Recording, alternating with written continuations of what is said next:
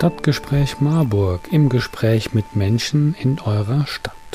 Mit Reinhard Forst, der sich schon seit Jahrzehnten gegen den Bau der A49 ausspricht. Er kennt das quasi von der Wiege, also äh, von der, nicht von seiner Wiege oder fast von seiner Wiege, aber halt auch von der Wiege der Geburt dieses Projektes. Und er hat sich seit 40 Jahren damit beschäftigt. Ihr kennt ihn vielleicht auch ein bisschen aus Funk und Fernsehen. Er war vor einer Woche als Mahnwachender in Wiesbaden. Darüber wollen wir mit ihm sprechen. Er sagt Nein zur A49.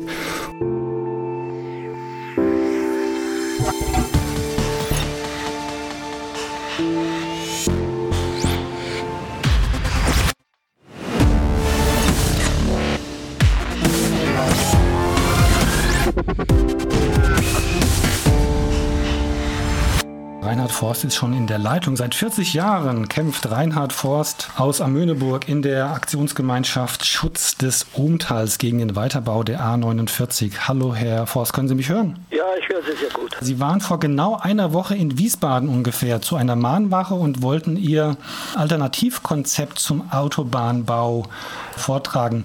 Mit was für Eindrücken und mit was für einem Ergebnis sind Sie aus Wiesbaden zurückgekommen? Also ich bin sehr zufrieden. Zunächst mal konnte ich ja dann drei Tage zelten, das konnte ich im ganzen Jahr nicht machen und habe auch ein bisschen etwas von gesellschaftlichem Umfeld erfahren, wie manche Menschen leben, die gestrandet sind. Aber jetzt zu unserem Thema. Das eine war sehr erfreulich. Wir hatten ein langes Gespräch im Ministerium, zweieinhalb Stunden, und ähm, außerdem Gespräche mit Passanten und mit ähm, Medien. Also von daher bin ich mit den drei Tagen sehr zufrieden. Es ging, ähm, Gut, wenn ich das weiter sagen darf, ja. um zwei Dinge. Einmal, wie Sie sagen, um diese Alternative und zweitens um etwas, was viele nicht verstehen, die sogenannten zwingenden Gründe des überwiegenden öffentlichen Interesses. Mit diesem Wort ist Folgendes gemeint. Normalerweise hätte nicht durch den Herrenwald bei Stadt Allendorf eine Autobahn gebaut werden dürfen, weil das ein europäisches Schutzgebiet ist. Abgesehen davon, dass es auch Wasserschutzgebiet ist. Und man muss dann eben diese zwingenden Gründe nachweisen, um durchbauen zu dürfen. Dazu ähm, ist eine Stellungnahme der Europäischen Kommission erforderlich. Und jetzt haben wir folgende Situation, dass inzwischen Konsens besteht, dass keiner der konkreten Gründe, die die Europäische Kommission benannt hat, äh, richtig ist. Das heißt, das ist absolut falsch und ich kenne niemanden, der auch nur einen dieser konkreten Punkte noch vertreten würde. Das Zweite ist, dass betont wird, ja, das sei eigentlich im Nachhinein gar nicht das Wichtige gewesen, sondern das Planfeststellungsverfahren sei das Wichtige gewesen. Aber da war es mir auch untersagt, ähm, in der Erörterung auf Fehler zu diesen Gründen hinzuweisen. Das heißt also, wir stehen da vor dem Punkt, dass ein Großteil der öffentlichen Diskussion so läuft, dass man sagt, das Bundesverwaltungsgericht hat doch Rechtssicherheit geschaffen, es hat doch die zwingenden Gründe anerkannt und jetzt macht doch endlich mal Schluss und setzt das Ding um. Während wir deutlich machen müssen, dass der Vorlauf zu diesen zwingenden Gründen war vorsichtig gesprochen rechtsstaatlich höchst problematisch, wenn einerseits die Gründe, die die Europäische Kommission benannt hat, nicht stimmen und zweitens ähm, es mir nicht möglich war, im Verfahren auf Fehler hinzuweisen in der, in der öffentlichen Erörterung, dann ist etwas faul. Das war also die eine Zielrichtung, die haben wir auch im Ministerium angesprochen. Und die zweite ist die Alternative. Um auch das zu verstehen, muss man sich Folgendes klar machen. Vor wenigen Tagen hat ja das Wuppertaler Klimainstitut gesagt, wenn Deutschland seine Verpflichtungen einhalten will auf den Klimakonferenzen, dann müsse es dazu gehören, bis 2035 den Autoverkehr zu halbieren. Andererseits haben wir einen Bundesverkehrswegeplan von 2016 bis 2030. Und die Autobahnen, die in diesem äh, Bundesverkehrswegeplan enthalten sind, äh, werden umgesetzt und es ist nicht erlaubt, eine Alternative zu einem Autobahnbau anzuführen. Alternative steht zwar als Wort drin, bedeutet aber Autobahnvariante. Und da ist es dringend erforderlich, dass der Bundestag hier eine Gesetzesänderung durchführt und auch zu einem Autobahnbau eine Alternative, eine echte zulässt, wie in unserem Fall.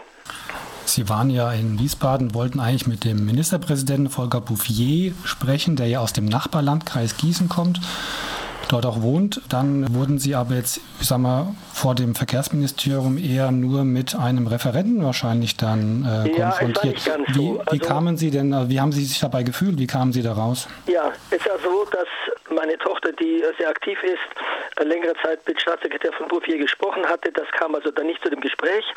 Ich selbst muss ehrlich sagen, ich hatte vergessen, in der Hektik bei dem Verkehrsministerium nachzufragen. Wir haben am ersten Tag sind ohne Anmeldung hinaufgegangen und ähm, bekamen dann aber die Information, dass der für Fernstraßen zuständige Herr im Homeoffice ist, ähm, konnten aber gleich mit ihm telefonieren und er hat auch sofort ein Gespräch am nächsten Tag angeboten von 9 bis 10. Dazu kam dann auch der für Planfeststellungen und Zusammenarbeit mit der DIGES zuständige Mann und ein Jurist. Und das Gespräch dauerte zweieinhalb Stunden. Ich hatte schon vorher mal 2015 zwei lange Gespräche im Ministerium. Ich muss sagen, dass die inhaltlichen Gespräche an keiner Stelle so gut waren wie im hessischen Verkehrsministerium, weil man da eben Sachkenntnis hat, die leider vielen, die sich politisch dazu äußern, fehlt. Das heißt zumindest, Sie haben das Gespräch gesucht, auch Gehör gefunden? Uns ging es darum, einfach Aussagen abzuklären. Wir hatten Aussagen zur ähm, Alternative gemacht, also zu diesem Kompromissvorschlag. Und es gab dazu zum Beispiel eine Stellungnahme aus dem Verkehrsministerium, etwa mit der Aussage, dass dieser Kompromissvorschlag nicht das untergeordnete Straßennetz entlasten würde. Und ähm, da wollten wir einfach nachhaken. Und ich glaube, das haben wir weitgehend geklärt. Und ich bin auch überzeugt, dass wir recht haben nach diesem Gespräch. Aber ich will darüber erst sprechen, nachdem unsere Zusammenfassung des Gesprächs, wir haben dem Ministerium, äh, den betreffenden Herrn gesagt, dass sie sich rückmelden können, wenn aus ihrer Sicht etwas falsch dargestellt ist. Und ähm, ich möchte nicht mit diesen Ergebnissen an die Öffentlichkeit gehen, bevor ich nicht die Chance gegeben habe, den Betreffenden sich zurückzumelden. Mhm. Das hat ja eine rechtliche und eine parlamentarische Facette. Ja. Die rechtliche Facette haben Sie ja gesagt, Sie haben ja gesagt, da kann man eigentlich verschiedene Perspektiven einnehmen. Jetzt ist meine Frage, wieso macht sich eigentlich keiner der Entscheidungsträger, auch die so bisschen im Kreuzfeuer stehen, nämlich auch der hessische grüne Verkehrsminister, wieso macht sich der nicht vielleicht auch mal eine alternative Position zu eigen, sondern äh, sieht sich eher so als Durchpeitscher von etwas, wo Sie sagen, rechtlich könnte man da durchaus alternativ aufgestellt sein? Also es sieht so aus. Ich habe Tarek Al-Wazir auch mehrfach geschrieben in dieser Sache. Ähm, ich teile äh, durchaus seine Auffassung, dass er nicht die Autobahn beenden kann. Aber was er machen kann, ist, und das habe ich ja auch geschrieben, sein politisches Gewicht in die Waagschale werfen und sagen, ich bin als Minister zwar gebunden, die Vorgaben, die jetzt von Bund und so weiter ähm, gewesen ist, ähm, umzusetzen, aber ich kann auch ganz offen sagen, dass in der jetzigen Zeit, in dieser Klimaveränderung, das, was da geschieht, eigentlich den Zielen der Grünen ähm, überhaupt nicht entspricht und wir nach Alternativen suchen mhm. sollten. Dass er sie nicht allein umsetzen kann, das ist mir auch klar. Mhm. Aber genauso wie Wissenschaftler oder auch Prominente wie Peter Wohleben ihr Gewicht in die Waagschale werfen, so können es auch politische Verantwortliche machen. Mhm. Dann die parlamentarische Seite. Also, also ich habe jetzt nicht so den langjährigen Überblick wie jetzt Sie. Sie haben das auch stärker verfolgt. Mir fällt da schon auf, dass sozusagen von parlamentarischer Seite oder von der Exekutive der, der, der Parlamente hier in der Region, Stadtparlamente, sagen wir Stadt Allendorf, Neustadt und so weiter, die sind eigentlich alle oder überwiegend pro, also jetzt in der Mehrheitsbildung pro ja. äh, äh, A49. Wie sehen Sie dieses Spannungsfeld? Äh, auf der einen Seite halt großer Teil der Bevölkerung ist auch parlamentarisch legitimiert, können ja guten Gewisses sagen, also das ist jetzt der, der Wille der, der, der Mehrheit und wir haben jetzt 40 Jahre darüber diskutiert. Ähm, also wie wägen Sie das für sich ab? Ja, es ist so, dass natürlich äh, dieses, diese Aussage ähm, formal stimmt, aber es ist natürlich bedauerlich. Ich sage nur ein Beispiel. Ähm, nach unserer Alternative würde es für Neustadt und Vira eine Lösung geben, die sogar noch besser ist als der Bau der Autobahn für die Entlassung beider Orte. Und das kann man ganz leicht feststellen, da gibt es gar keinen Zweifel, dass das so ist. Ich habe angeboten, den Bürgermeistern von äh, Schwalmstadt, auch Neustadt oder auch Morsburg von Vier ein Gespräch. Es kommt nicht dazu. Ich habe der Kreistagsfraktion die CDU um ein Gespräch gebeten. Abgelehnt. Der SPD keine Antwort. Ich muss allerdings anerkennen, dass zum Beispiel die Junge Union sofort zum Gespräch bereit war und es auch ein gutes inhaltliches Gespräch war. Das heißt, ich suche überall die Gespräche, aber was wollen Sie machen, wenn jemand nicht weiß, wie Dinge aussehen? Ich bin überzeugt, dass keiner der Beteiligten etwa weiß, wie das mit den zwingenden Gründen gelaufen ist. Und das ist eben schwierig. Zu einer Demokratie gehört nicht am Schluss nur eine Mehrheitsbildung, sondern der rationale Diskurs. Der ist eigentlich vorweg die Grundlage einer demokratischen Gesellschaft. Und nur dann, wenn er nicht zum Ergebnis führt, dann muss die Mehrheitsbildung einsetzen und dann das entscheiden. Gehen wir vielleicht mal von rechtlichen Aspekten und der Parlamentarienseite mal zum aktuellen Kahlschlag selbst. Wie sieht denn die aktuelle Situation im Dannenröder Wald oder im Herrenwald aus? Ja, also es sieht so aus, dass natürlich jetzt schon ähm, sehr viel ähm, gerodet worden ist. Das tut mir im Herzen weh. Allerdings ähm, habe ich auch ähm, gesagt in unserem Gespräch mit unseren Leuten, die das ebenso ablehnen, die innerdeutsche Grenze ist jetzt zu einem kostbaren Biotop geworden. Das heißt, solange nicht den Boden Fundamente von Brücken 30 Meter reingesetzt werden oder asphaltiert wird, hat der Wald eine Chance, sich in 30 Jahren äh, dort zu wiederholen und äh, es zu, einer, äh, zu einem Biotop zu machen. Von den Leuten, die im Wald sind, kann ich nicht so genau sagen, weil ich nicht so häufig in Rot bin, aber eins möchte ich nur mal klarstellen. Es ist so, dass nach meinen Gesprächen mit jungen Leuten dort die absolute Mehrheit reine Idealisten sind, die überzeugt sind, dass wir, genau wie die Wissenschaftler, eine Gesellschaft des immer mehr und des immer mehr Verbrauchens nicht mehr möglich ist dass natürlich wie bei einer Demonstration, wenn tausend Leute unterwegs sind und zehn Fensterscheiben einwerfen, das Begleiterscheinungen sind, die jeder verurteilt und schlimm sind. Genauso ist es hier. Das heißt also, Steine werfen auf einen Polizeiwagen ist nicht nur kontraproduktiv für unsere Arbeit, sondern ist eben auch Sachbeschädigung, wenn nicht noch mehr. Ich gehe trotzdem mal auf die nochmal auf die Ebene der kommunalen äh, Entscheidungsträger, weil mir das gerade durch den Kopf geht. Die, die ähm, Stadt Marburg und auch der Landkreis Marburg-Biedenkopf positionieren sich ja eigentlich latent gar nicht. Beide kommunale Einrichtungen haben aber mega Klimaschutzpläne aufgelegt sollen ja jetzt gelten, ab sofort und jetzt nicht, sagen wir 2030, sondern da 2030 ist eher der Zielkorridor. Ist das für Sie ein Widerspruch? Ähm, Widerspruch, aber ich verstehe auch jeden, der in bestimmte, auch innerparteiliche Zwänge eingebunden ist. Nur ein Beispiel. Ich sehe zum Beispiel, wenn Herr Zacho von der CDU ähm, für die Salzböde-Bahn ähm, eintritt oder auch ähm, überlegt Alternativen von, von Bracht nach Schönstadt, mhm. Ähm, dann ist es ja klar, dass ihm solche Grundsatzfragen wichtig sind. Also Herr Zacho ist der stellvertretende Landrat. Genau.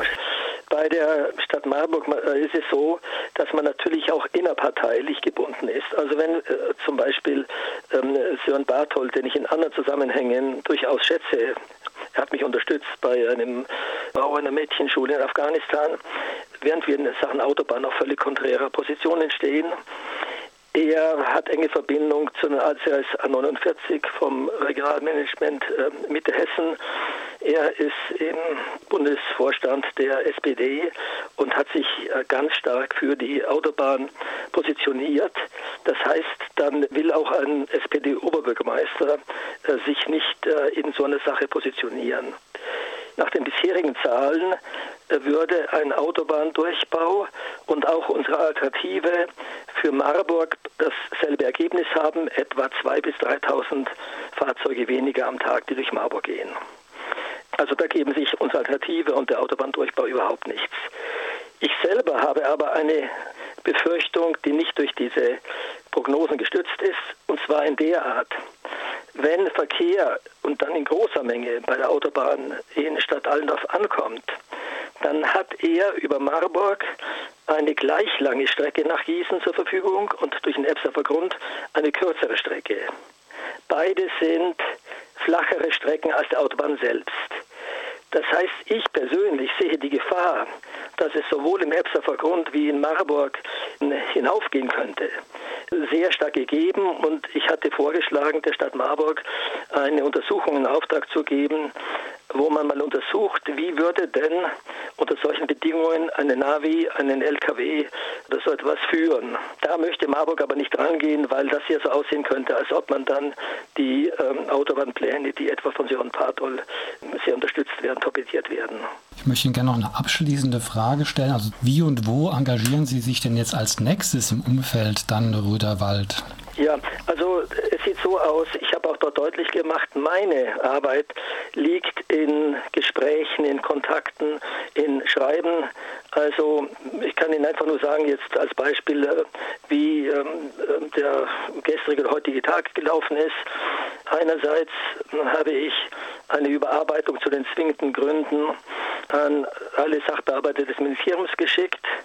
Die gleiche Stellungnahme mit Erklärungen ähm, sind heute gegangen an die großen Magazinsendungen. Äh, Report und äh, so weiter. Ich weiß nicht, ob davon jetzt eine Reaktion kommen wird, das kann ich jetzt voraussagen. Und als nächstes werde ich äh, jetzt mit Maya Göpel Verbindung aufnehmen, äh, die ja dieses gute Buch äh, Die Welt neu denken geschrieben hat und mhm. auch die Bundesregierung auch ähm, berät. Und ähm, es haben sich ja, da sind wir sehr dankbar, eben auch äh, Prominente wie Peter Wohleben oder äh, Carola Rakete, die ja zwar durch genau. die Flüchtlingsaktion tätig ist, aber viel mehr noch. Auch Herr Zubel vom Klimaaktivistin. Mhm. Oder auch Helma Weitzel, Willi mhm. will es wissen, haben praktisch ihr Gewicht in die Waagschale geworfen und ich hoffe einfach, ähm, sagen wir mal, ich hoffe, dass unsere Gesellschaft zur Besinnung kommt und wirklich auch auf Inhalte schaut und nicht formal versucht, jetzt so eine Sache durchzuziehen.